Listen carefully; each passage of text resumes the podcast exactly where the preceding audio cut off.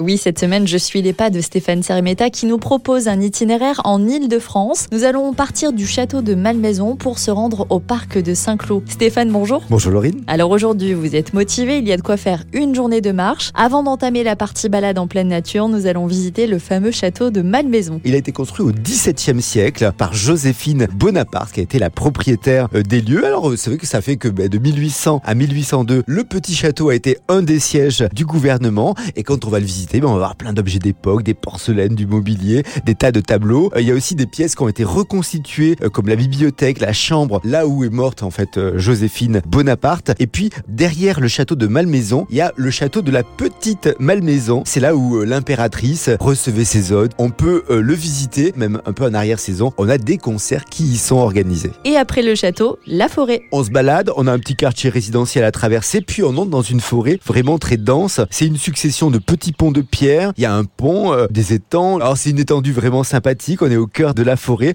On va pique-niquer, je vous propose. Puis après, on a pas mal de routes à faire encore. On continue la route, toujours en direction du parc de Saint-Cloud. Oui, en fait, juste avant, on va faire un petit crochet par Vaucresson. On fait ce crochet uniquement pour voir euh, bah, les belles villas qui longent le chemin. Ensuite, on a Garches, Marne-la-Coquette. Puis on emprunte la grande allée de Marne. Là, on va directement vers le domaine national euh, de Saint-Cloud. alors, ce domaine, en fait, il date de 1577 et c'était Catherine de Ménicis, qui a été la propriétaire de l'hôtel Dolnay à Saint-Cloud, euh, qu'il a institué. Aujourd'hui, quand même, c'est un beau parc. Hein. C'est 460 hectares. Ça y est, après cette longue balade, nous sommes enfin arrivés au domaine de Saint-Cloud où nous avons plein de choses à découvrir. Les jardins ont été au départ euh, dessinés par euh, le nôtre. Donc c'est quand même un beau jardin puisque c'est quand même un grand architecte de jardin. On a de magnifiques fontaines, des cascades, une roseraie, encore un jardin à l'anglaise. parmi un des spots incontournables, sans doute mon coup de cœur, c'est le parterre des 24G. En fait, c'est une véritable barrière d'eau qui entre l'entrée euh, dans le cœur du domaine. En plus du spectacle, ben, on a